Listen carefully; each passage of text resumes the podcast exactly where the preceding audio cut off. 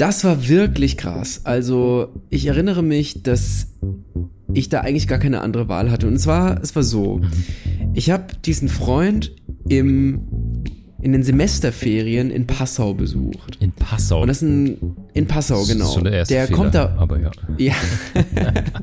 der kommt da ursprünglich her und kennt sich da super gut aus und so und ist aber eigentlich ein totaler Punk, so könnte man Mhm. sagen. Und der hatte da so Phasen, da ist er manchmal einfach durchgedreht. Also jetzt nicht irgendwie so manisch-depressiv oder so, nicht pathologisch, Ja. sondern der ist einfach durchgedreht, hat dann immer hysterisch gekichert und hat wirklich Unfug angestellt und Wahnsinn. einen in wirklich grenzwertig gefährliche Situationen gebracht. Mal mehr, Okay, mal weniger. Okay. Und das weiß man schon, wenn man sich auf ihn einlässt. Und das ist auch das Tolle, wenn man sich auf ihn einlässt. Jedenfalls waren wir also in Passau und wir waren so Mitte 20, erinnere ich mich. Und der hatte diesen Roller. Und ich bin noch nie in meinem Leben Roller gefahren. Mhm. Weder, weder draufgesessen, mitgefahren, noch selber gefahren. Und das war da sozusagen der erste Zeitpunkt, wo ich das dann, das erste Mal, dass ich Roller gefahren bin. Und dieser Roller hatte aber einen Defekt, ich weiß gar nicht, vielleicht habe ich diese Geschichte auch schon mal erzählt, keine Ahnung. Und zwar ist es so, dass der Gashebel einfach stecken geblieben ist. Und dann hat der Roller einfach immer weiter Gas gegeben. Holy ob man jetzt nun wollte oder nicht. Holy moly. Okay. Wow. Und es war irgendwie so anbrechender Winter, es war kalt und wir sind mit diesem Ding im Wald gefahren, wo das eh nicht fahren sollte, noch eigentlich nicht fahren kann. Und wir hatten beide zwar einen Helm auf und ich meine, das ist ein Roller, der jetzt auch nicht super schnell fährt, aber wir heizten dann so die Straße runter und, und diesen, diesen Waldweg dann ein Stück weit, der war voller Laub. Und ich wusste, ich habe mich da so festgehalten mit meinem Kumpel, ich wusste, das werden wir nicht überleben. Ja, hier sind tausend Bäume, hier ist Laub. Ja, in der nächsten Sekunde schleifen wir mit den Zähnen Ja. über den, den Asphalt oder über das Laub oder über die Baumrinde oder was auch immer. Oh fuck. Okay. Und während dieses Rauschs in diesem Tunnel, in dieser Geschwindigkeit, mit dem Wissen, dass bei diesem Roller der Gashebel und viele andere Dinge nicht richtig funktionieren, der stand da auch so ewig im Keller rum. Und es war so ein, ja, ja, geht schon, geht schon, passt schon, passt schon. Während wir da also in diesem Tunnel, in diesem Rauschtunnel unterwegs waren, dachte ich einfach, ey, das passt schon. Das war wirklich so das, das, das Auge, ja, das Auge des Sturms. Und Und du hast dich bewusst dafür entschieden, loszulassen, optimistisch zu sein Richtig. und die Situation zu genießen. exakt, es, und ist was passiert? War alles, war alles gut? die, dazu gleich, das Ah, oh. sage ich gleich. Oh, okay. Also, die andere Option wäre eben gewesen, Angst zu haben, einfach. Mhm. Schrägstrich pessimistisch drauf zu sein. Ja. Und das hätte aber nichts gebracht, weil dann hätte man sich der Situation in negativer Art und Weise ausgeliefert. Ja. Das ist also ein bisschen wie mit einem, mit einem schlimmen Rausch. Du kannst eigentlich diesen, diesen schlimmen Rausch nur besser machen, indem du einfach akzeptierst, dass du volle Kanne dicht bist, wie auch immer. Ja. Und äh, es ist tatsächlich nichts passiert, aber als wir dann unten ankamen bei ihm wieder, Mhm. standen wir so, ja, so zwei, drei Straßen, bevor wir bei ihm dann angekommen sind, an so einer Ampel. Und ich wollte ihm eigentlich nur so ein Headbutt geben, weil er die ganze Zeit gelacht hat und ich unten erst gerafft habe, scheiße, das war echt richtig gefährlich. Und habe das dann aber so stark gemacht, dass der Helm bei mir vorne kaputt gegangen ist, tatsächlich. Ja? Also, naja, okay. Das war so ein Moment in meinem Leben, genau, Ich habe ich hab, tatsächlich ich hab dieses, dieses äh. Bild vor Augen, es, ich liebe es, wie du mit so einer Aktentasche und so einem wehenden Schal durch, mit dieser Vespa da durch die Passauer Berge ballerst. Es ist fantastisch. Aber das ist ein fantastisches Gleichnis, denn Fugis, ihr wisst Bescheid, wir sind in der zweiten Hälfte unserer Staffelfinal-Doppelfolge zum Thema Pessimismus, Optimismus. Wir haben letzte Folge in der 70. Folge über Pessimismus gesprochen und über die positiven Seiten dieser negativen Ansicht. Und heute widmen wir uns dem Optimismus. Und das ist die finale, letzte Folge dieser Staffel, der Staffel der Kulturmaschine. Wir schauen ein allerletztes Mal, was diese Maschine bewegt und wie sie uns bewegt. Wir werden heute über Optimismus sprechen, dann noch einen kleinen Blick zurückwerfen in die Staffel, worüber hatten wir gesprochen, was waren Highlights, wie können wir vielleicht ein Fazit zur Kulturmaschine heute ziehen, welche Erkenntnisse haben wir gewonnen und dann gibt's ganz zum Schluss der Episode natürlich den, wird der Vorhang gelüftet. was wird die nächste Folge? Wir haben sehr, sehr oft drauf angespielt. Wir haben schon oft so ein bisschen ähm, ein Licht darauf geworfen, dass das äh, auch ein besonderes Thema wird nächste Staffel und Ende dieser Episode hört ihr, was es sein wird. In diesem Sinne, lass uns doch einfach direkt reinstarten in den Optimismus. Ladies and Gentlemen, es ist hoffnungslos, aber nicht ernst. Sünden, Laster, Sinnkrisen und Verfehlungen sind das Krakelle unseres Selbstbildes. Was tun mit den Rissen, die der Alltag in unsere Wunschbiografie zieht? Dem Unerwarteten, den Fauxpas und Fehler, die wir machen. Wir vergolden die Bruchstellen des Lebens mit Kultur und Kitsch, Philosophie und Pop, Hochmut und Humor.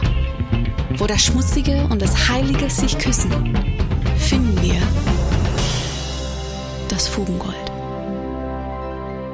Hirat, ich fand dein Beispiel so exzellent, weil du in einer tatsächlich physisch gefährlichen Situation, in der du auch nicht reagieren konntest oder keine Kontrolle hast, dich für den Optimismus entschieden hast. Und das ist natürlich, ja, aus meiner Sicht vorbildhaft, weil ich meine, wie du schon richtig Dankeschön. gesagt hast, ähm, der Optimismus hätte nichts gebracht. Du hättest nicht mal den Moment genießen können, sogar trotz der Gefahr, den Fahrtwind, den Spaß, das Bauchkribbeln, was auch immer da an positiven Seiten zu sehen war, hätte man sich ja auch verwehrt in dem Fall und es hätte nichts geändert.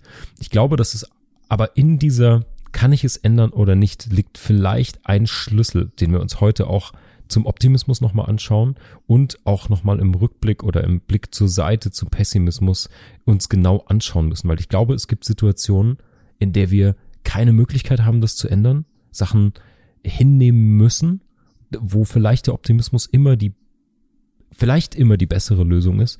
Und es gibt natürlich Situationen, die wir ändern können und die wir verändern und beeinflussen können, wo wir auch vielleicht gefordert sind zu reagieren und wo manchmal vielleicht dann auch, das lässt sich diskutieren, Pessimismus oder Realismus angebrachter sein kann. Ich denke jetzt zum Beispiel an, keine Ahnung, die Diskussion zwischen Wirtschaft und Umweltschutz oder sowas. Das ist natürlich hm, beides spannend. mit Optimismus, Pessimismus verbunden. Die Wirtschaft sagt, ja, ja, der Markt regelt's schon. Ähm, wir haben vielleicht eine langfristige Perspektive, sind sozusagen wirtschaftsoptimistisch, die anderen sind umweltpessimistisch. Wo ist da zum Beispiel der, die Schnittmenge? Der richtige positive Weg, der irgendwie nicht total frustriert und sagt, ja, ich bin sowieso der Eisbär, der auf der letzten Scholle treibt und eben auch nicht sagt, ja, scheiß drauf, ich bestelle noch einen Schnitzel und setze mich in SUV. Ja, es ist vielleicht eine mögliche Brille. Ich will, vielleicht gucken wir gleich, werde ich dich so ein bisschen befragen, wie du den Optimismus eigentlich definieren kannst. Ja. Ich würde gerne mit dem Klischee aber vorher einsteigen. Ich habe ja letzte Woche schon äh, revealed in der Folge, dass ich selbst mich als Optimisten bezeichnen würde. Und ich habe die Erfahrung gemacht, dass da oft der Vorwurf des Naiven, der Naivität mit dranhängt.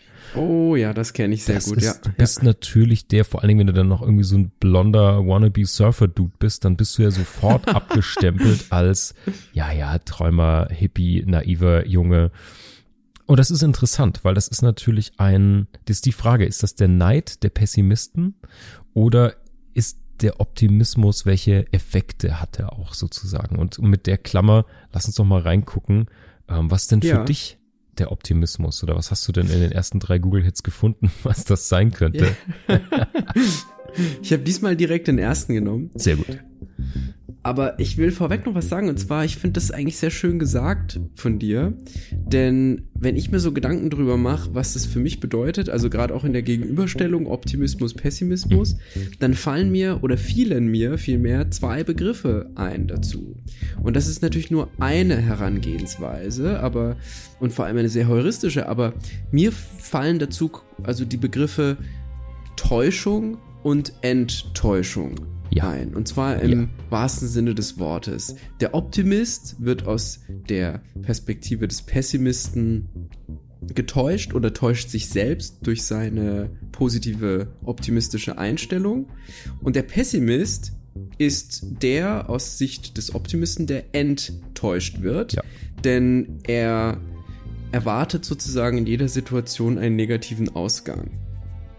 Und wenn man sich diese Wörter genau anschaut, ist es besonders spannend, weil die so einen krassen Subjektsbezug haben. Mhm. Also mhm. enttäuscht werden heißt also, dass eine Täuschung auffliegt. Ja. Und das im Kontext des Pessimisten besonders spannend, denn man könnte ja zum Beispiel sagen, dass auch der Pessimist eigentlich gar keine Angst hat vor dem Ereignis selbst, das dann eintritt, dem Negativen, sondern nur vor der Enttäuschung, dass es eben dann schiefgegangen ist. Exakt. Und das ist die Frage, was passiert natürlich, ja? Welches Kaliber ist das? Also, wenn jetzt natürlich lebensverändernde, tragische Ereignisse stattfinden, ist das natürlich ein ganz anderes Kaliber als neulich zum Beispiel. Da war ich dann nicht besonders optimistisch, als Mhm. mir ein Rucksack mit, mit vier Lieblingsbier vom, vom Fahrradkorb gefallen ist. Und da war auch meine Jacke drin, die ich an dem Abend noch gebraucht habe, weil ich draußen abends wurde dann kühl, die eigentlich anziehen wollte. Und dann schwamm alles in einer Biersuppe mit Scherben in meinem Rucksack, nämlich mein Handy, mein Geldbeutel, meine ganze Jacke und so weiter. Mhm. Und dann habe ich mich tatsächlich, Klassiker, sagt man immer auch noch geschnitten, als ich, als ich die Scherben und mein Handy da rausholen wollte. Ja. Und da war ich dann nicht optimistisch. Was war der optimistische Take dafür? Kalorien gespart, alkoholfrei geblieben an dem Abend oder so. Genau, zum Ja, Beispiel, ja. ja. Ja, man hat, natürlich kann man, der Klassiker wäre es immer noch zu steigern. Es hätte ja auch passieren können, dass ich irgendwie, dass mein Handy kaputt geht. Das ist nämlich nicht kaputt gegangen. Die sind ja heutzutage wasserdicht, Stimmt, auch siehste? bierdicht offensichtlich. Es klebt gut. auch nicht. Sehr gut. Ja. Aber das hilft in der Situation nicht. Ich möchte noch eine Sache loswerden zu Täuschung und Enttäuschung, denn da liegt für mich Ja. so auch ein bisschen die Hybris der Pessimisten oder eine Charaktereigenschaft von Menschen, die vermeintliche Realisten sind. Die Idee, sich nicht getäuscht zu werden oder nicht getäuscht werden zu können im Sinne von dem der subjektiven Wahrheit, die man kennt, den Blick Mhm. zu haben. Das ist ja etwas, was damit einhergeht. Zumindest in meiner Erfahrung mit Menschen, die Ja. sich als Realisten bezeichnen und auch irgendwie spöttisch auf Optimisten schauen oder so. Das ist ja immer die Idee, mehr zu wissen, sogar dann die, die richtige Antwort, die Wahrheit, die Täuschung zu entdecken sozusagen und die Wahrheit zu kennen. Und ja, das ist natürlich auch der interessante Punkt dabei, denn ich glaube, es gibt so viele Täuschungen auf so vielen Leveln, auch Sachen, wo man sich eben selbst täuscht, sei es jetzt als Schutz oder gerne der Täuschung auch aufsitzt. Ähm, Ja. ja, ich glaube, der, vor der sind wir alle nicht gefeit. Ja. Ganz richtig. Also, ich glaube, bei uns beiden hat sich ja jetzt schon sehr stark herauskristallisiert, dass wir ein bisschen ein Problem haben mit diesen pessimistischen Ansichten. Diesen pessimistischen Arschlöcher meinst du, ja. Genau, ja. ich glaube, dass wir aber da auch einen Stereotypen Charakter so vor uns haben. So einen, so einen miesmuffligen, mieseprimigen Muffischlumpf, der einfach, ja, die Welt vermeintlich die Wahrheit hinter der Welt kennt und deswegen weiß, oh, es wird alles schief gehen. Und ich glaube, wenn ich so danach frage, was mich daran stört, ist, dass mir da so die Handlungsfähigkeit fehlt. Und die wird, das ist so eine Art Selbstverstümmelung in der Handlungsfähigkeit, ja. Also man kann dann, man macht sich unfähig ein Stück weit, etwas zu bewegen und etwas zu verändern. Und das auch noch zusammen mit einem negativen Mindset. Dann Mhm. ist mir der Optimist und der Naive eigentlich lieber, denn der hat zumindest eine gute Zeit, wenn auch vielleicht nur kurz und wird dann enttäuscht oder täuscht sich oder wie auch immer. Man muss ja mit diesen Begriffen nicht operieren, man kann auch andere nehmen. Aber im Grunde genommen, wenn man es auf die lange Strecke nimmt, jemand, der es immer schafft, optimistisch zu bleiben, das ist eine Wahnsinnsleistung. Ich habe bei der Recherche ein Beispiel gelesen, das eigentlich auch so in die aktuelle Situation ganz gut passt, von einer Bauernfamilie, die also ist ein Modellbeispiel, muss man dazu sagen, die alles verloren hat durch ein, eine Umweltkatastrophe. Mhm. Und das ist irgendwie eine fünfköpfige Familie, die hat alle Stallungen verloren, das ganze Vieh ist, ist hinüber, die Ernte ebenso und das Haus ist weg und alles ist kaputt. Und das erste, was die machen, ist, die machen so eine Art Familienrat und setzen sich zusammen, machen einen Plan, wann sie was wieder aufbauen, mit dem Wow. Ziel, nächstes Jahr wollen wir das, was wir vorher auch gar nicht so gut hatten, noch optimieren. Und dann geht's direkt ans Beeindruckend, Arbeiten. beeindruckend, ja. ja. Genau. Und das ist optimistisch. Und das ist das, was ich mit Handlungsfähigkeit meine. Man kann sich natürlich dann auch immer die Frage stellen, warum hat's uns getroffen? Warum ist es so und so? Und wie gesagt, es ist ein Modellbeispiel. Wenn einem das, und das ist ja nun wirklich was Schreckliches widerfährt, dann stellt man sich zwangsläufig diese Fragen. Aber dieser Zusammenhalt, also dieses Gemeinschaftsstiftende Das Element des Familienrats und dieses Pläne schmieden und so, Ja. das ist halt einfach was, wo man sagt, irgendwie, ja, da, damit kann man sich auch so eine positive Ergebniserwartung auch selbst herstellen. Das ist, da muss ich kurz reingrätschen, weil das ist eine Ja. Kategorie von Optimismus schon. Es gibt natürlich nicht nur die, es gibt Abstufungen, es gibt Graustufen im Optimismus, vielleicht sogar mehr als im Pessimismus, obwohl wir das auch gerade schon angedeutet haben. Man muss natürlich nicht immer von den schlimmsten apokalyptischen Miesmuffeln ausgehen, sondern es gibt ja Ja. auch, ja, aber es gibt trotzdem so, es gibt für mich so eine Farbe, so eine, so eine Färbung in der, in der Haltung, in dem, wie man der Welt begegnet. Und die ist mir Richtung Optimismus sympathischer einfach als Richtung Pessimismus. Anyway, wir reden über Optimismus heute. Und was du gerade beschrieben hast, ist einer von vier möglichen Ausprägungen, die ich jetzt mal zusammengesucht habe für heute. Mhm. Das wäre nämlich ein funktionaler Optimismus und nämlich damit auch Mhm. einer der gesündesten, der einfach, der einfach hilft, Stress zu bewältigen, sogar im Gegen, gegebenenfalls Schmerz zu ertragen. Ne? Also es gibt sogar diesen Optimismus, der bei chronischen Leiden helfen könnte oder dir Ja. hilft, dich gesünder zu verhalten, ähm, Süchte, Abhängigkeiten zu überwinden und so weiter. Und da steckt dahinter so eine Kompetenzerwartung, dass du sagst, ich finde das Bauernbeispiel perfekt zu sagen, okay, das ist jetzt passiert, aber wir erwarten von uns, dass wir wissen, wie es besser geht. Und wir trauen uns jetzt zu, das sogar besser zu machen. Nicht nur wieder aufzubauen, sondern die gehen ja drei Schritte weiter und sagen, hey, wir nutzen jetzt diese Gelegenheit und machen das sogar besser, als es vorher war. Ja. Und Genau. das ist, glaube ich, der, ja, vielleicht einer der gesündesten Optimismus, eine der gesündesten Optimismus-Ausprägungen sozusagen. Es gibt natürlich auch andere oder schlechte. Es gibt zum Beispiel, äh, das fand ich ganz gut, da sind wir, glaube ich, könnten wir uns alle schuldig machen. Es gibt so einen unrealistischen Optimismus und den haben sie in einer äh, Feldstudie mit äh, Studenten ausprobiert. Da ging es Oh, darum, ich gespannt. jeder ja. soll sein Erkrankungsrisiko einschätzen. Wie hoch Boah, schätzt wie du das? Ja, absolut gemein. Wie hoch schätzt du das persönliche Erkrankungsrisiko ein? Und im Durchschnitt war natürlich dieser, diese Klasse, diese Testgruppe massiv untergefährdet und damit überhaupt nicht realistisch. Also die sind einfach massiv abgewichen von dem, was in dem Fall natürlich statistisch für Altersgruppe, Kohorte, bla bla bla festgelegt sein kann, wie denn die ähm, das Erkrankungsrisiko sein könnte. Also hier unrealistischer Optimismus. Ich meine, das kenne ich auch. Es gibt doch diesen schönen, diesen schönen Satz, die Leute überschätzen, was sie in einer Dekade erreichen können und unterschätzen, was sie in ein oder Nein, Bullshit hier gerade. Genau andersrum. Hast du gesoffen? Äh, das auch.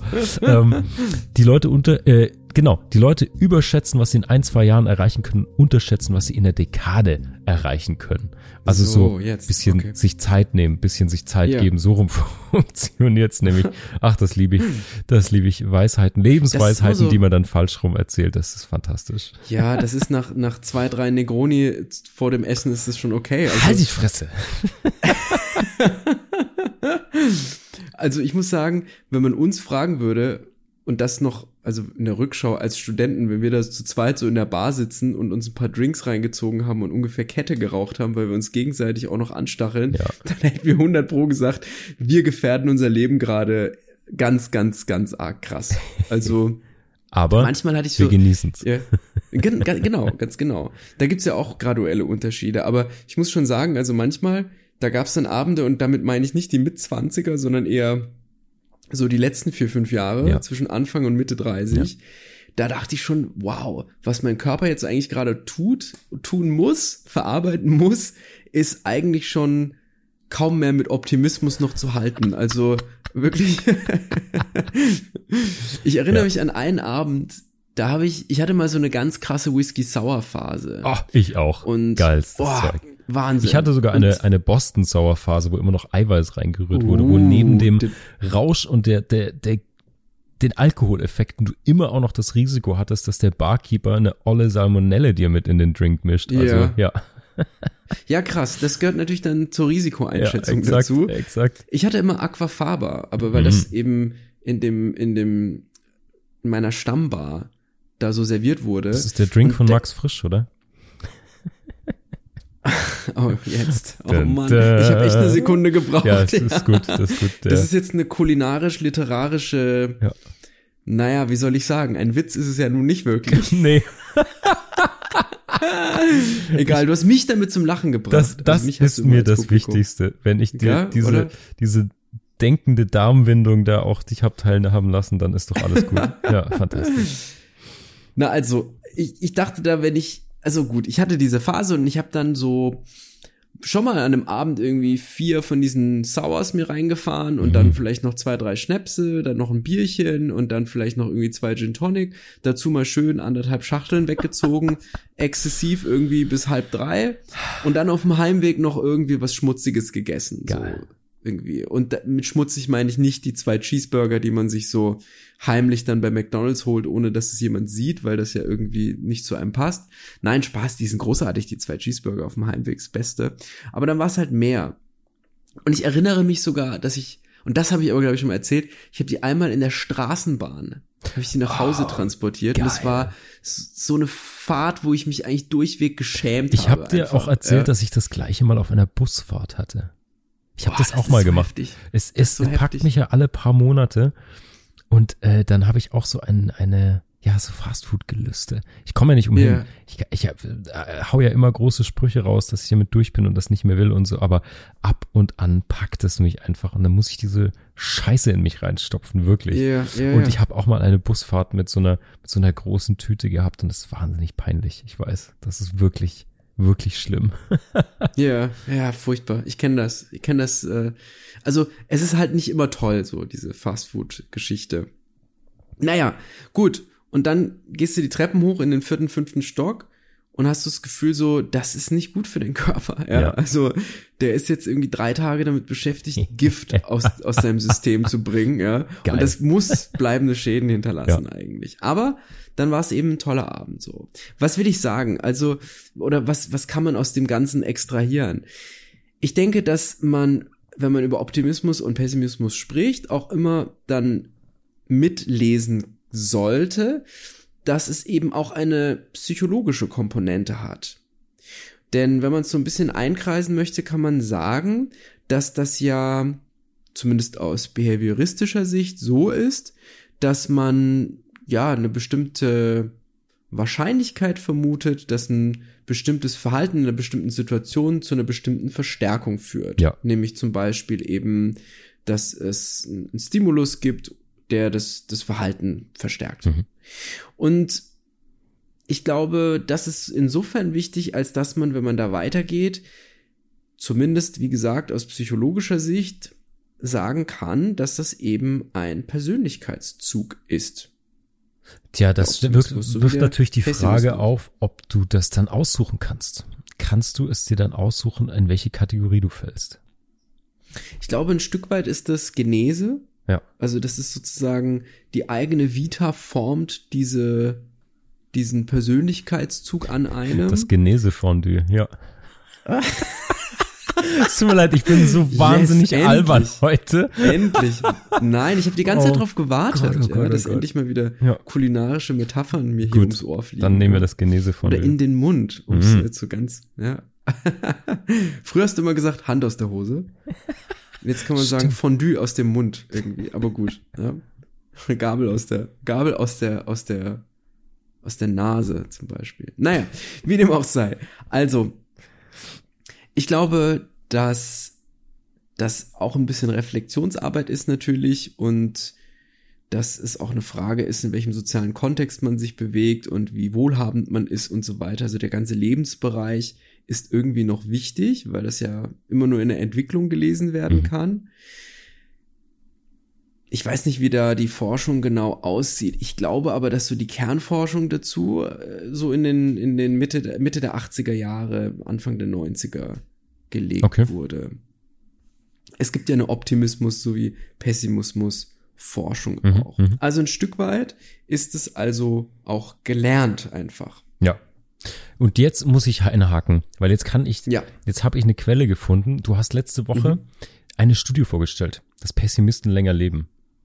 Richtig, ja. So, eat this, mein Freund. Es gibt, du hast gerade gelernt gesagt, es gibt nämlich auch den gelernten Optimismus. Und das kommt, glaube ich, aus einer ähnlichen Forschungsrichtung. Da geht's um externe, variable und spezifische Erklärungen für Vorkommnisse.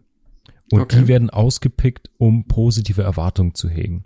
Also auch hier wieder beim, das ist die Frage, ich habe das jetzt vom Pessimisten keine direkte Vergleichsstudie. Die Frage, sucht er sich auch diese Vorkommnisse nach den gleichen Kriterien? Sind die auch external oder ist der Pessimist intrinsisch motiviert sozusagen?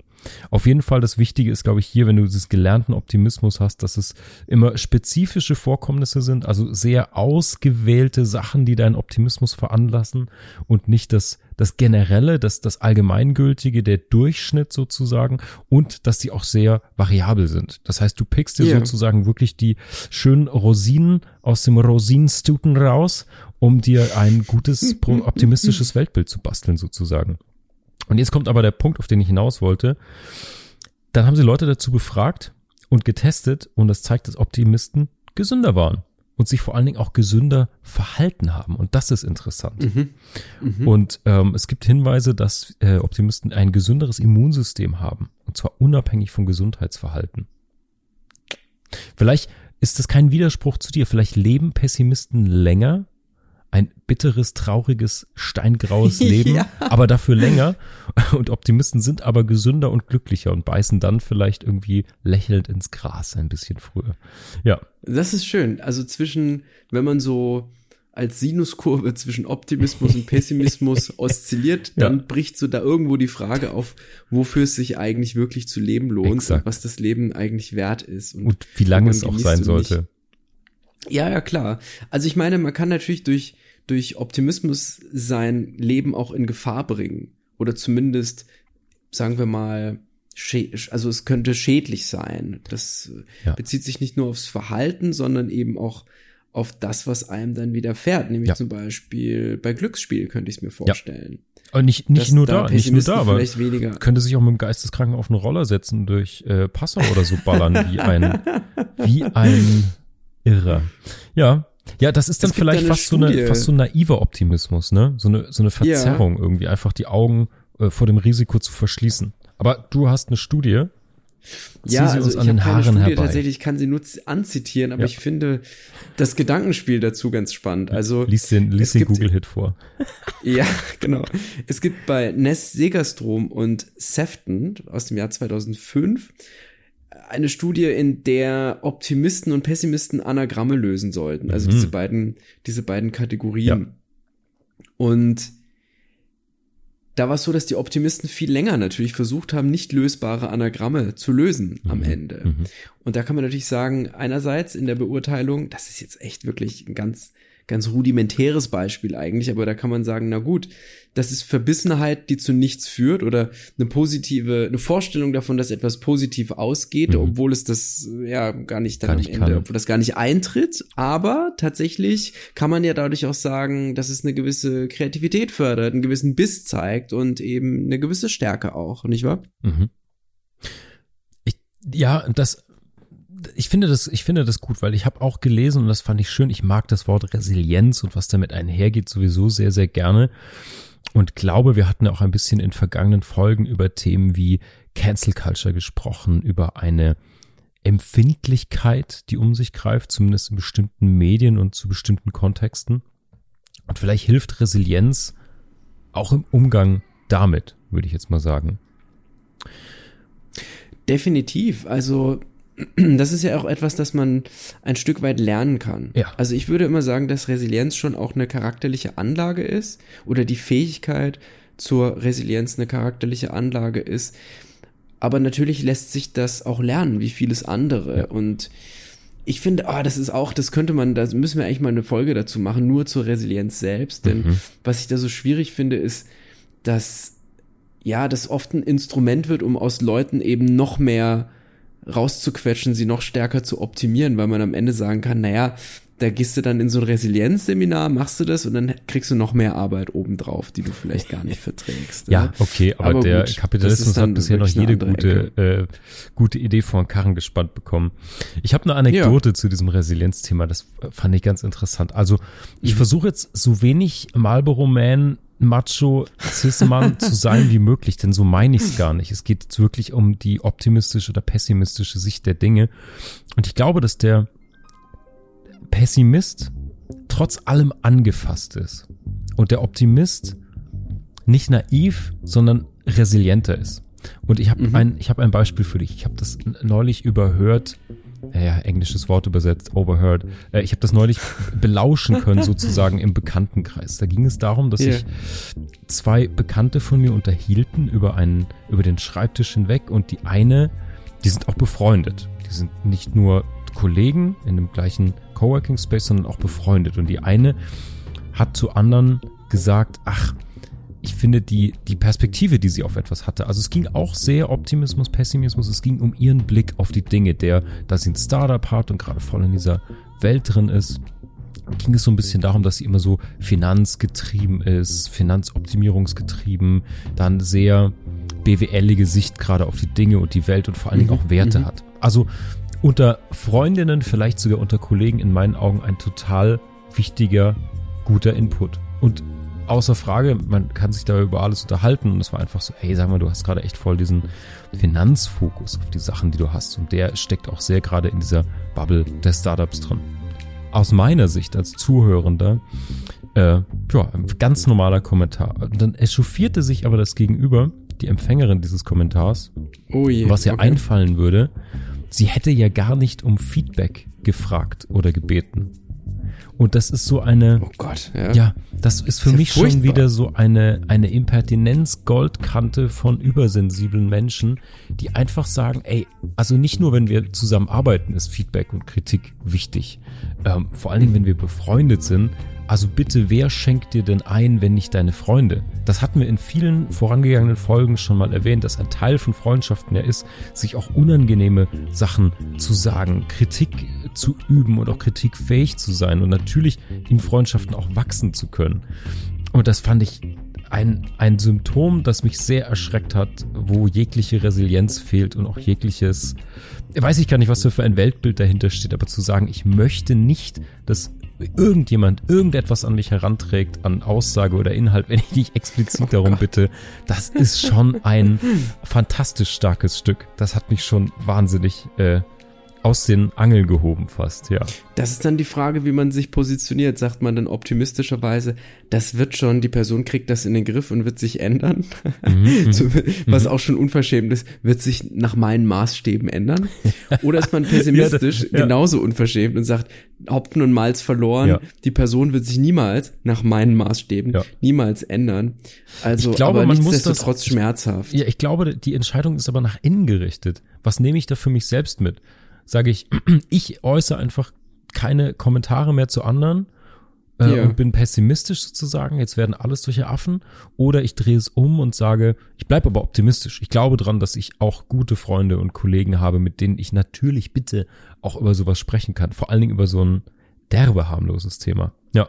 Ja. Aber da sind wir bei einem, bei einem Thema, das ich gerne aufmachen würde. Das haben wir letzte Folge schon mal kurz Bitte, ja. kurz ähm, ange, angestreift, ganz zärtlich. Und zwar positives Denken ist ja schon im Kommen. Wir hatten ja auch drüber gesprochen, dass Optimismus so ein bisschen Trend unserer Zeit ist, weil der den Konsum ankurbelt, weil der natürlich beste Leben möglich auf Social Media auch immer inszeniert wird und so. Und das kippt und es gibt mittlerweile den sogenannten Toxic Positivity, also den ähm, toxischen Optimismus oder toxische Ja. Positivität sozusagen. Und da gibt es paar ganz konkrete Beispiele dafür, dass alles, was kritisch negativ sein könnte, stigmatisiert wird. Das heißt, du kannst oder äh, wenn du unter Toxic Positivity, wenn du dem, wenn du dich dazu bekennst oder wenn du das sozusagen umsetzt, bewusst oder unterbewusst, dann versteckst du irgendwie deine Gefühle oder versuchst einfach weiterzumachen. Also versuchst so ein bisschen Emotionen, die negativ sind oder gerade nicht in ein positives Mindset reinpassen. Mindset ist, glaube ich, ein gutes, guter Begriff Mhm, dafür. Ähm, Ja, ja, das einfach zu verleugnen und wegzudrücken so. Und das geht so weit, dass man sich wirklich auch schuldig fühlt, wenn man nicht so dauerhaft positiv von der Yogamatte runterlacht sozusagen. Mhm. Unbedingt. Dazu, Ich- dazu ah, gehören ja auch ist so, diese ja. fucking Wohlfühlzitate. Boah, das geht mir so auf die Nerven. Genau, und Also, andere auch das zu- funktioniert zu, zu andersrum natürlich auch nicht. Genau, aber du Das darfst funktioniert niemanden shamen, ne? wenn Also- er irgendwie negativ ist. Weißt du, was ich meine? Es gibt dann, Ja, es ja, gibt ja, da einen ganz geilen Aus, Auszug, den, da erinnere ich mich dran. Kennst du ähm, äh, wie heißt es, Comedians in Cars Getting Coffee. Das ist eine Serie, die macht Jerry Seinfeld, da fährt er mit anderen Menschen rum und unter anderem ähm, interviewt er den wahnsinnig tollen Howard Stern. Legendärer Ach, Radiomoderator, krass, ja, absoluter geiler Typ. Nicht, nicht unumstritten, aber auf jeden Fall ein abgefahren, Hoch krasser Typ. Ja. ja, geiler Typ. Und der inszeniert natürlich sich und seine Person und wirklich jede, jede noch so kleine Neurose, die er hat, sehr, sehr öffentlich in seinen Radioshows. Der war der erste Personality-Radio-Host sozusagen. Und die sprechen da und sind in einem Diner und der Seinfeld ist ja auch sehr, sehr amerikanisch. Also ich schätze den auch, ich finde ihn extrem witzig, Ja. aber der macht ja auch Clean Comedy, also der, der flucht nie. Ähm, und der ist auch immer sehr, der hält es sehr leicht, so wie in auch der gleichnamigen Show sozusagen. Ne? Also es geht ja immer so ein bisschen um nichts und die sehr leichte Themen irgendwie, oh, gar nicht jetzt um das, um das zu kritisieren. Und Howard Stern sitzt ihm gegenüber und fängt irgendwie an, über einen zu lästern oder so. Und da meint er so, ach, wirklich willst du das jetzt machen? Und ich fand das fantastisch, weil in der Show on Air sagt Howard Stern, Ey, was bist du denn für ein Gastgeber? Was bist du denn für ein Interviewer und ein Freund? Wenn ich negativ werden will, dann lass mich da hingehen. Wenn ich das Ja, jetzt so sagen ja. will, dann lass mich das machen. Und das war so ein ganz kleiner Moment, aber ich fand den richtig gut, so weil, hey, wenn du gerade, wenn du das gerade brauchst oder aus deinem System rauskriegen willst oder halt gerade nicht positiv sein kannst, dann sei Ja. es nicht. Dann sei es nicht. Fair enough. Lass es halt, lass es raus, ne? Das ist das, was du dir vielleicht auch denkst nach deiner zwölf Negroni-Nacht. Lass es einfach raus. Manchmal muss es einfach raus dann, ne? Also, ja, ich finde, ich finde gerade dieses, das ist ja natürlich irgendwann eine emotionale Blockade.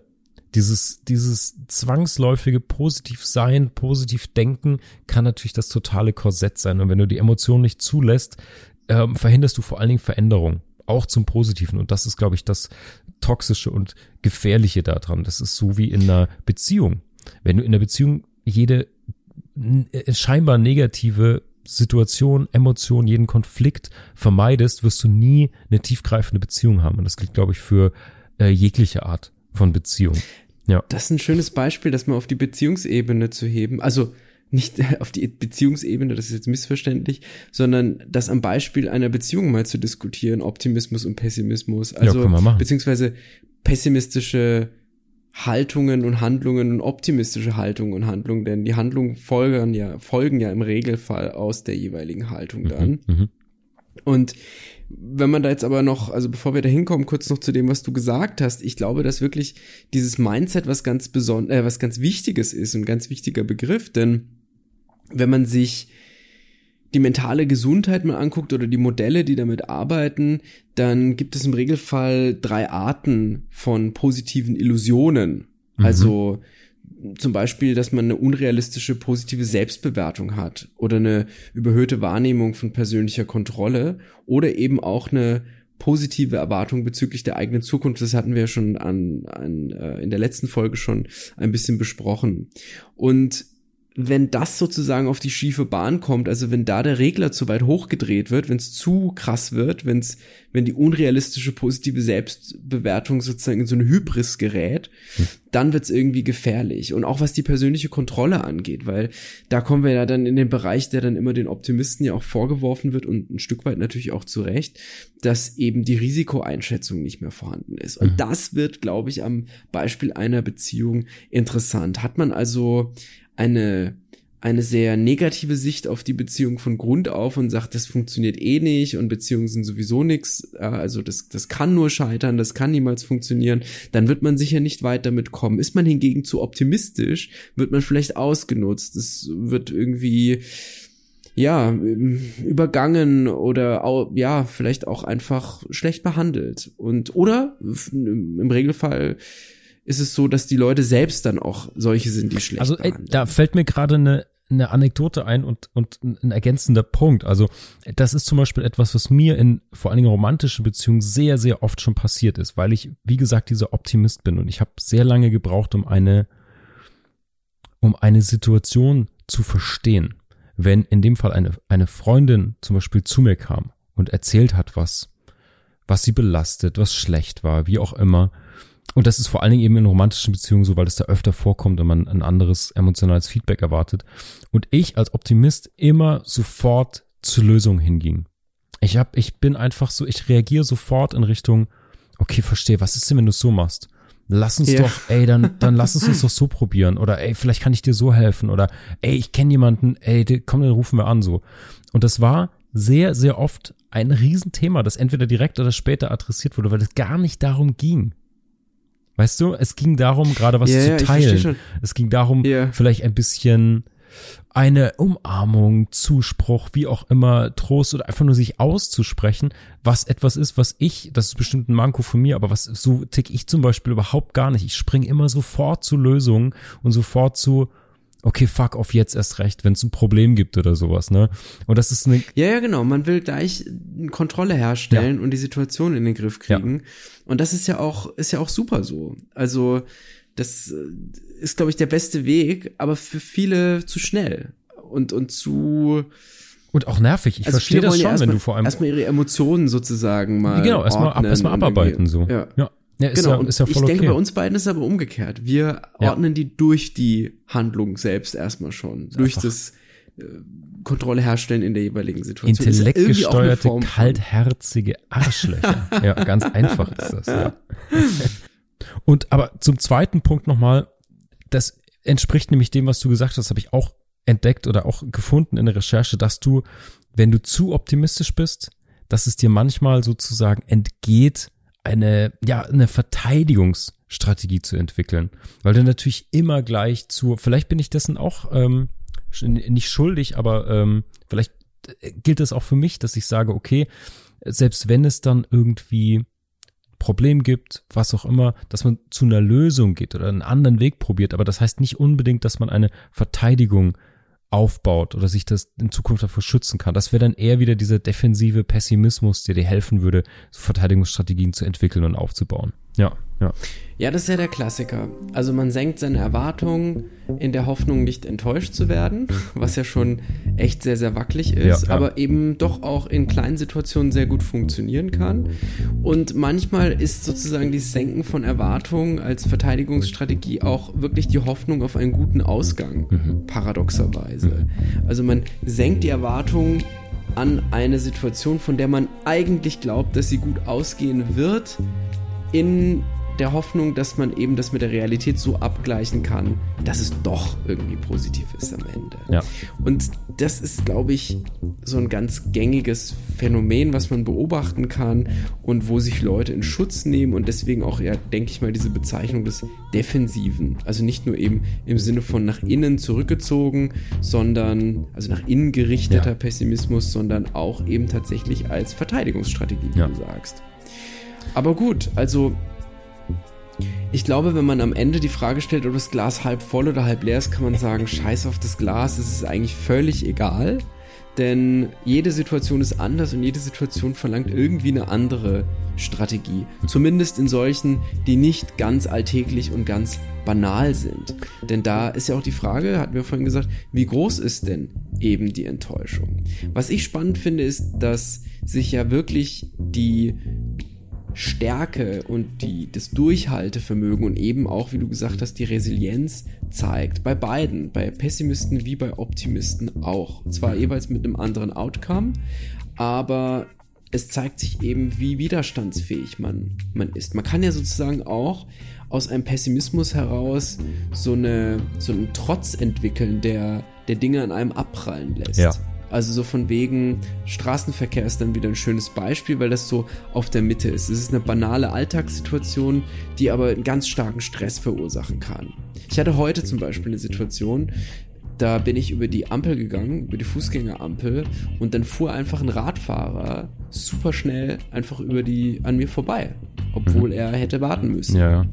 Und Bastarde! das ist gar nicht, genau, das ist gar nicht so ungefährlich. Und gut, das ist wie gesagt eine Alltagssituation, da kann man jetzt sagen, hm, sorgt irgendwie für Stress, steigt den, steigert den, den, lässt den Blutdruck steigen für, für kurze Zeit.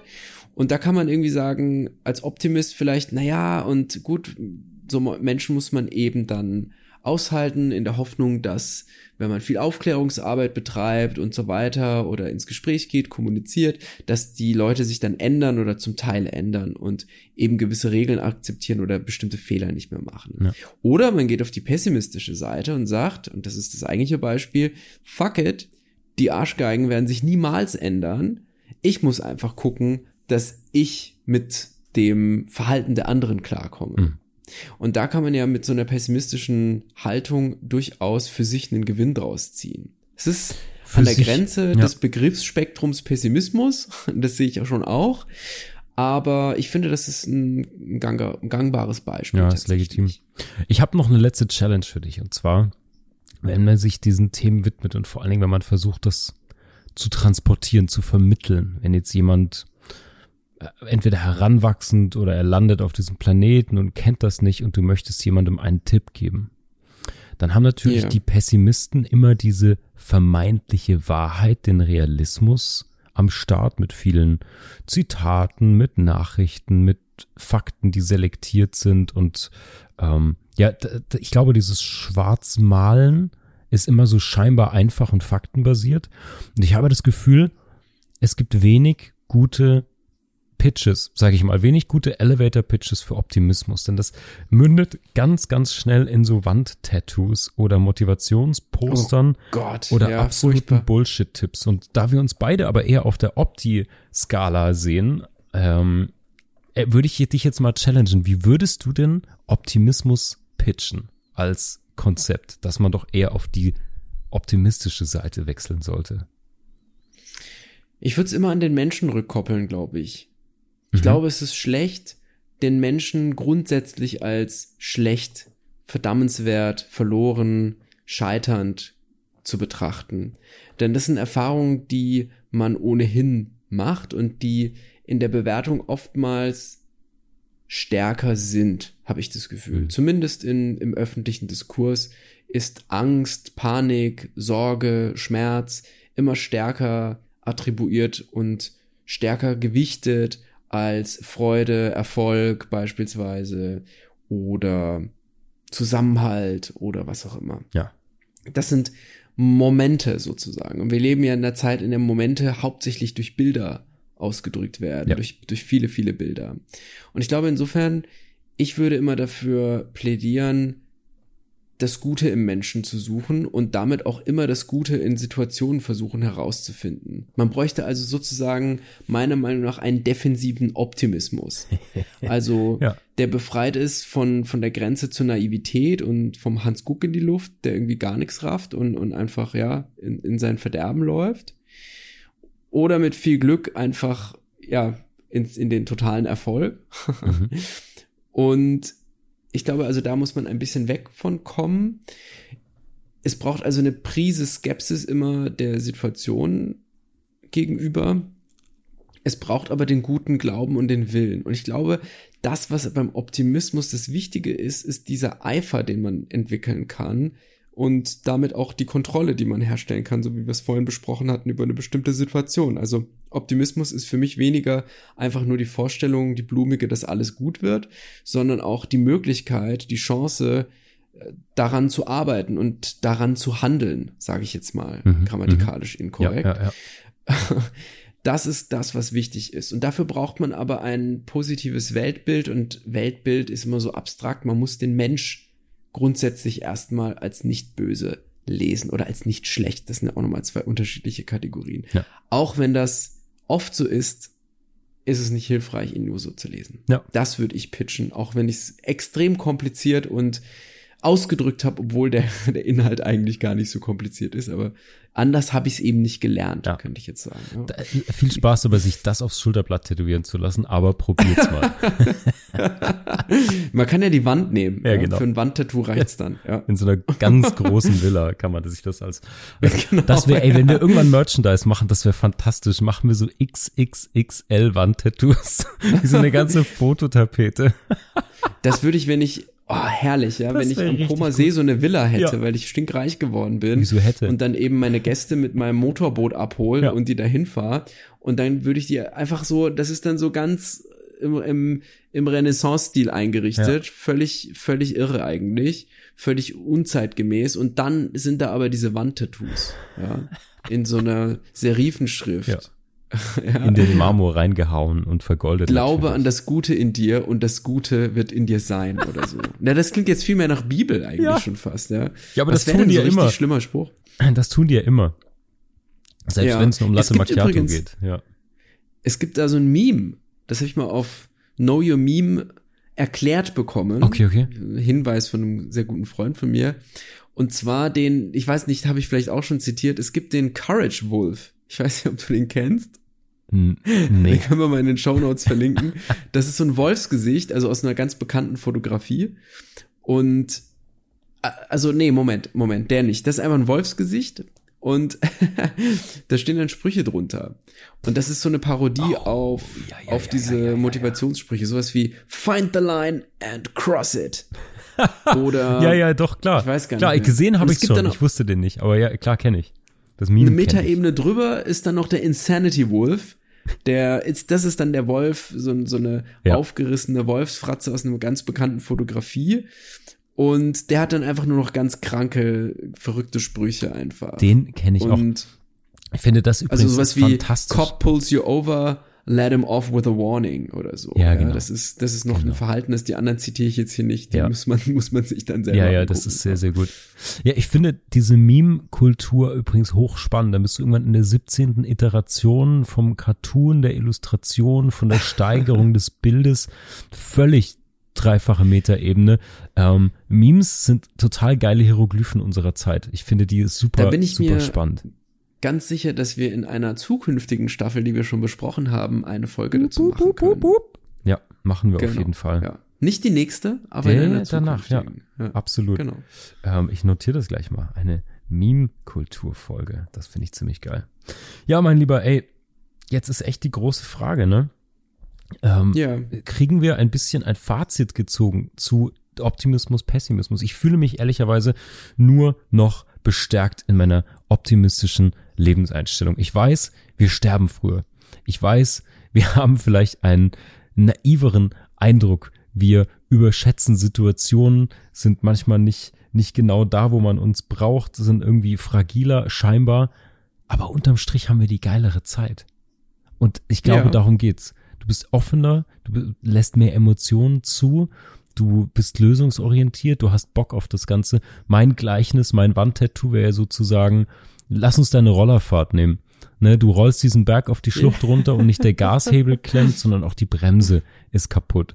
Und jetzt kannst du dich entscheiden, du weißt, dieses Leben ist sowieso vorbei an Punkt X. In dem Fall mit der Klippe. Jetzt kannst du entweder Richtig, noch kurz ja. den Fahrtwind genießen und in die Sonne blinzeln oder du machst dir den ganzen Weg runter, machst du dich verrückt. So, aber das, der Ausgang ist ja für alle gleich aktuell und vielleicht, das wäre sozusagen mein Pitch immer, äh, start with the end in mind, nicht nur ein toller Schreibtipp, sondern vielleicht ein Tipp fürs ganze Leben. Wenn das Ende sowieso gleich aussieht, dann könnte man auch die Fahrt genießen, glaube ich. Ja. Richtig, ja. Also, bevor wir vielleicht, oder vielleicht ist das auch schon Teil des Fazits, ich weiß es nicht, denn ich weiß nicht, was ich gleich sagen werde. Nein, Mhm. Oh. Spaß. Also, ich weiß. Das ist unser Konzept seit Folge 1, ja. genau. Ja. Ich glaube, dass es da um Urteile geht. Und dass eben beim Optimismus sowie beim Pessimismus, dass es da verschiedene Urteile gibt. Und diese Urteile und deren Erklärung, deren kausaler Hintergrund, deren Zuschreibung von Ursachen also, das ist, was eben ja, sowas wie Täuschung, Enttäuschung oder eben auch vielleicht, wenn man es in anderen Begriffen sagen will, Gelingen und Scheitern beeinflusst. Denn was wir als Scheitern individuell und subjektiv für uns verstehen und was wir, und das gilt also auch für Gelingen beispielsweise, das ist ja was ganz anderes bei, bei, bei einer anderen Person. Ja.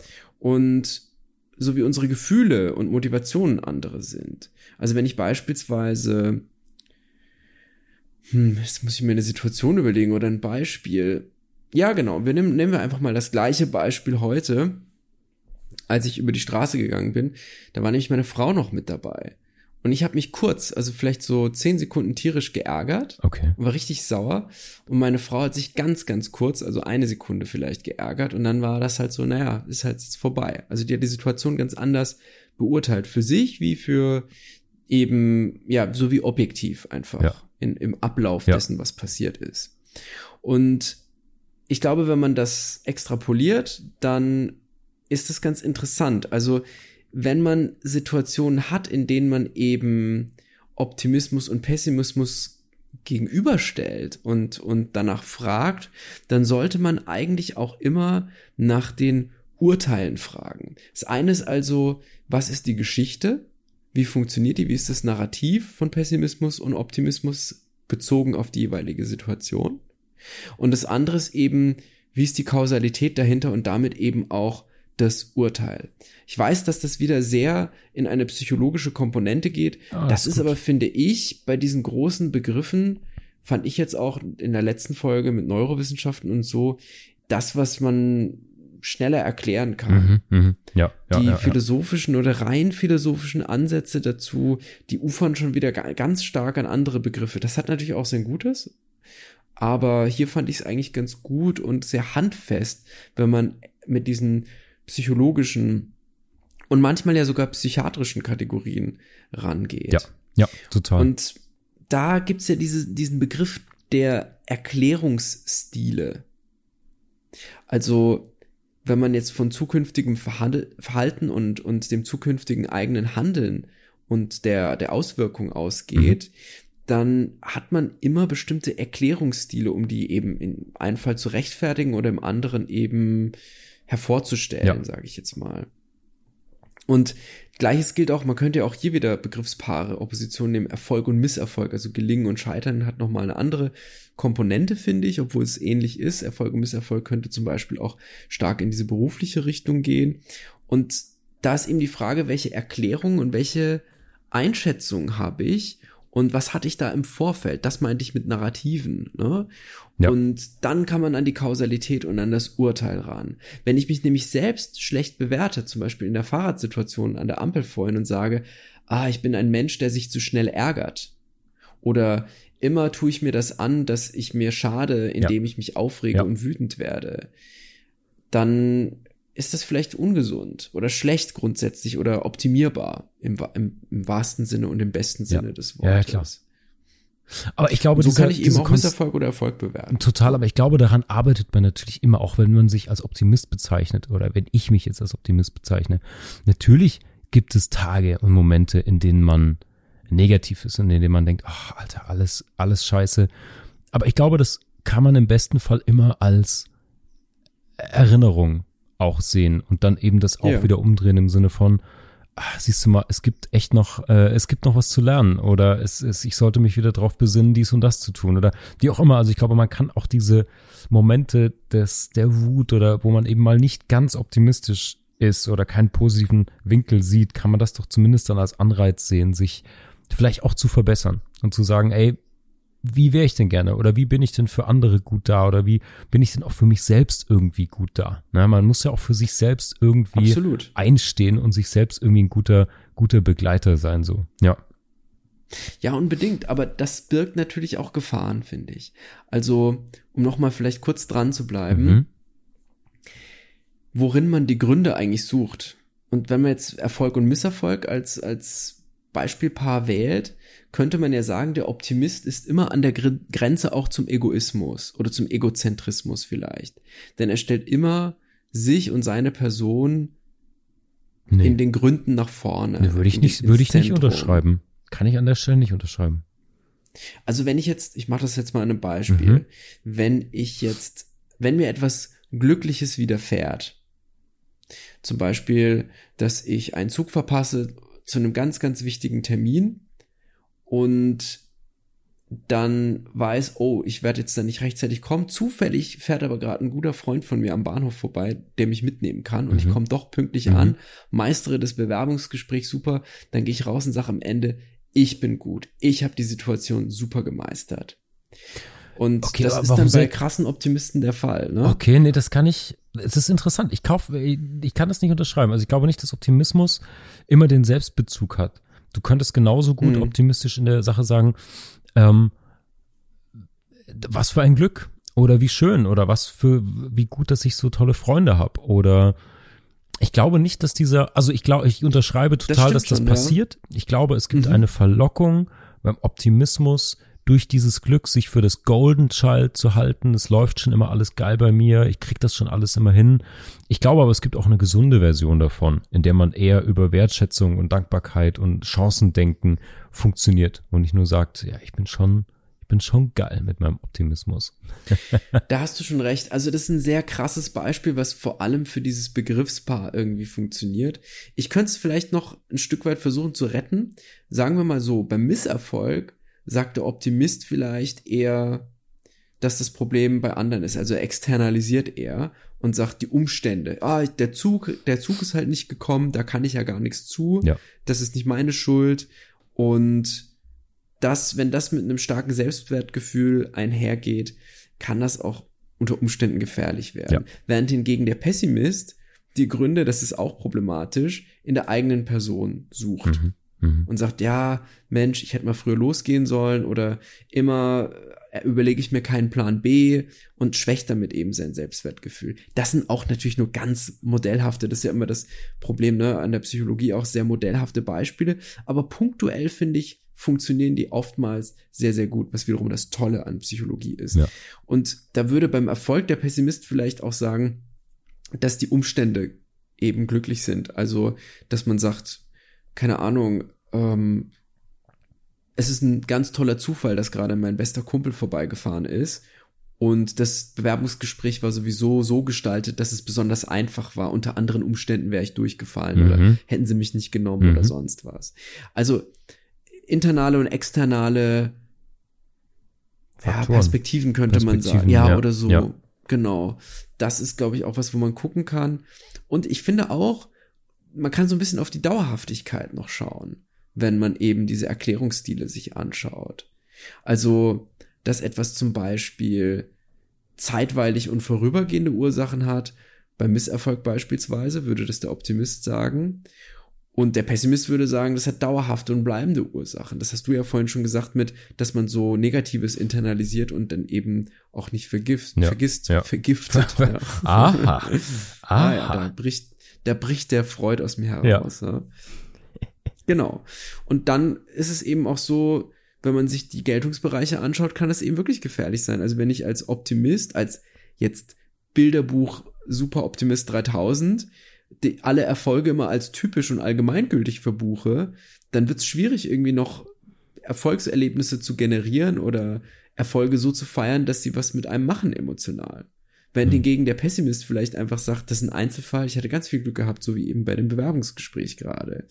Und irgendwie da dazwischen, also es zeigt sich immer, diese Begriffe sind so, stehen so in Opposition zueinander, Optimismus, Pessimismus, sind gleichzeitig aber so verwoben Ja. und so aneinander festgeklebt, dass man eigentlich da auch immer gucken muss, wie hängen die zusammen. Das ist total spannend. ist eigentlich sind so- ganz nah und ganz weit weg voneinander Ja, oft, wie oft bei dem Gold, das wir finden, dass es immer in der, in der Balance auch liegt und natürlich nicht im, im rein 100% auf eine Seite ausschlagen, sondern es geht immer Richtig. ums Balance halten auch, immer ums Abwägen und Durchdenken und die eigene, die eigene Portion finden, das eigene Rezept sozusagen zu finden. Ja, ja. Richtig, ja.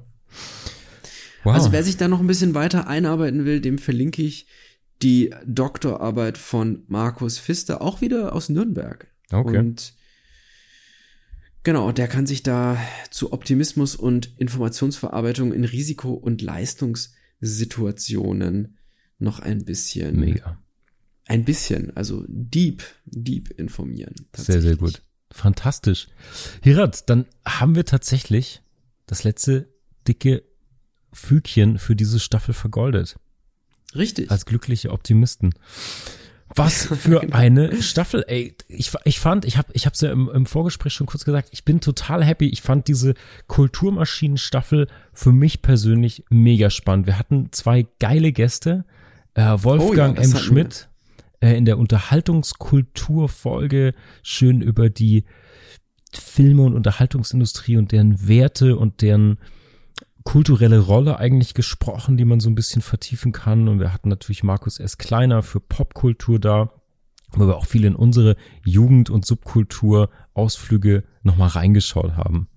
Dann haben wir, wie heute schon angesprochen, wir hatten natürlich auch über Cancel Culture gesprochen, total akutes Thema. Das sind so ein bisschen diesen, den Wurzeln eigentlich nachgespürt. Ne? Ich erinnere mich bis in die 70er in die Mikroaggression, wo diese Definition dann da reingeführt hat. Dann haben wir über Pünktlichkeit gesprochen und zwei Ideen von Zeit mit Kronos und Kairos und über Konsum zum Thema Distinktion und Identifikation. Ja, ich weiß nicht, wie ging es dir mit der Staffel? Total gut, tatsächlich. Also, ich fand's sehr interessant, was die, unsere Gäste zu sagen hatten. Das war so die eine Sache, das hast du jetzt aber auch schon benannt. Ich fand's spannend, vor allem, weil ich bei dieser Staffel wie bei keiner anderen das Gefühl hatte, dass es so unfassbar unerschöpflich ist. Es gibt so viele Themen, die die ja an uns vorbeigeschwommen sind und das meine ich gar nicht im negativen Sinne, sondern dass es einem so bewusst wird, wie groß das eigentlich ist und und was Kultur eigentlich kann tatsächlich, auch wenn das jetzt wieder so banal klingt.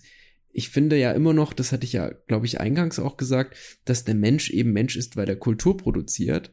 Und das wird mir da oder wurde mir in unserer Staffel immer und immer wieder bewusst. Und Absolut. die Ausflüge, die wir da gemacht haben, auch in die Randbereiche dieser Staffel, fand ich ganz, ganz toll. So, der kleine Rückblick, aber hier hat Trommelwirbel an. Jetzt geht's nämlich um den Blick nach vorne. Verrate Oh ja. unseren Fugis, worüber sprechen wir in der nächsten Staffel? Es wird in der nächsten Staffel gehen um unsere Abgründe, um die schmutzigen Seiten, um die Verfehlungen, um die Fledermausflügel, um Blut, um Erbrochenes. Nein, ich möchte es ein bisschen harmloser ausdrücken, aber ich möchte bitte, dass du den Staffelnamen verkündest, Okay. weil ich in meiner Vorstellung einfach so dich sehe, wie du das sagst. Sehr gut. Wir gehen sozusagen in den Podcast Dungeon. Das Richtig. Thema für unsere nächste Staffel wird die dunkle Seite. Oh yes, ich hab Oh sowas yes. von Bock, mein Lieber. Das wird richtig gut. Wir streifen hier immer wieder an moralisch fragwürdigem, persönlich abgründigen und auch sonst jede Menge verwerflichem. Und deswegen wird es höchste Zeit, dass wir uns mal in diesen ganzen Themen suhlen. Und das wird in der nächsten Fugengold-Staffel endlich passieren. Sehr gut. Ich freue sehr, mich sehr schön. wahnsinnig drauf, ja. Ja, Marc, da haben wir einiges vor uns und ich bin auch total gespannt. Ich bin auch auf unsere Gäste gespannt Oh und ja. was wir alles so erleben werden in der nächsten Staffel. Ja. Und dann nähern wir uns ja auch langsam, aber stetig mit der nächsten Staffel dem Jubiläum 100 Folgen Oh ja. Fugengold. Es wird noch ein Weilchen dauern, aber wir sind dann schon fast da, möchte man sagen, am wir Ende der nähern nächsten uns so Staffel. langsam, ja. Ja, Genau. fantastisch. Ja, geil, ey, an alle Fugis, die hier jede Woche zuhören und fleißig uns äh, DMs auf Instagram oder auf Facebook schreiben, die uns E-Mails schreiben über die Webseite fugengold.de. Danke, dass ihr immer dabei seid. Danke für euren geilen Input, die Fragen, für den Support aus der Community. Wir lieben unsere Fugis. Ähm, ihr seid kritisch, ihr seid kritisch mit uns. Ähm, Ihr seid ab und zu auch voller Lob und äh, aber immer voll on point. Ich glaube, wir haben die schlauste Podcast-Community Deutschlands. Ach was, der Der Galaxie. Welt. Ja, Der Galaxie natürlich. Kleiner hatten wir es nicht, ne? Ja. Exakt. Ja, ich bin sehr stolz äh, auf unsere Fugis, dass sie jede Woche wieder reinschalten und auch in diesem Sinne, die nächste Staffel startet schon nächste Woche. Sommer, Winter, Ja, jegliche Pausen sind für Sissies, das brauchen wir nicht, das machen wir nicht. Das tun wir nicht, ja. Außerdem sind wir mega heiß, endlich in den Kerker zu gehen mit unseren Zuhörerinnen und Zuhörern und äh, ja, Licht auf die dunkle Seite zu bringen oder sie zumindest doch zu vergolden. Ganz genau. Es wird aber natürlich nicht spezifisch nur um Sex oder um Gewalt gehen oder so, sondern die dunkle Seite ist zu verstehen als ja, das, was am Menschen die dunkle Seite ausmacht. Genau. Das kann alles Jeglicher Mögliche Couleur. sein, das kann in alle Richtungen gehen. Ja. Ganz genau. Man darf also gespannt sein. Mega geil. Ich bin's schon und ich freue mich. In diesem Sinne, Fugis, ähm, geil, dass ihr in der Kulturstaffel mit dabei wart. Ähm, ihr habt jetzt eine Woche lang ungefähr noch die Möglichkeit, eure Ideen, Gedanken, Fragen, vielleicht sogar Episodenwünsche zur dunklen Seite zu äußern. Schreibt uns, ähm, sprecht uns drauf, faxt uns, schickt eine Brieftaube, wie auch immer, was an der dunklen Seite von Menschen, Objekten, Begierden der Welt würde euch interessieren, was sollen wir hier mal verhandeln und vergolden. Und ja, da freue ich mich drauf. Und ansonsten kann ich nur sagen, wenn euch Fugengold nach wie vor so gut gefällt, lasst uns doch ein Sternchen, Herzchen, Daumen da. Oder abonniert am besten den Podcast, um auch zukünftig keine Folge zu verpassen. Und Fugis, wir hören uns nächste Woche wieder. Das war's für diese Woche. Wir hoffen, wir können einige Bruchstellen für dich vergolden. Schicke uns gerne deine Fragen und Gedanken per E-Mail oder DM. Wenn dir unser Podcast gefällt, kannst du auch Patreon unterstützen. Mehr Gold gibt es auf www.fugengold.de und überall, wo es gute Podcasts gibt. Cheerio, Fugis! Der Kultur- und Wissenspodcast Fugengold wird produziert vom Sweet Spot Studio.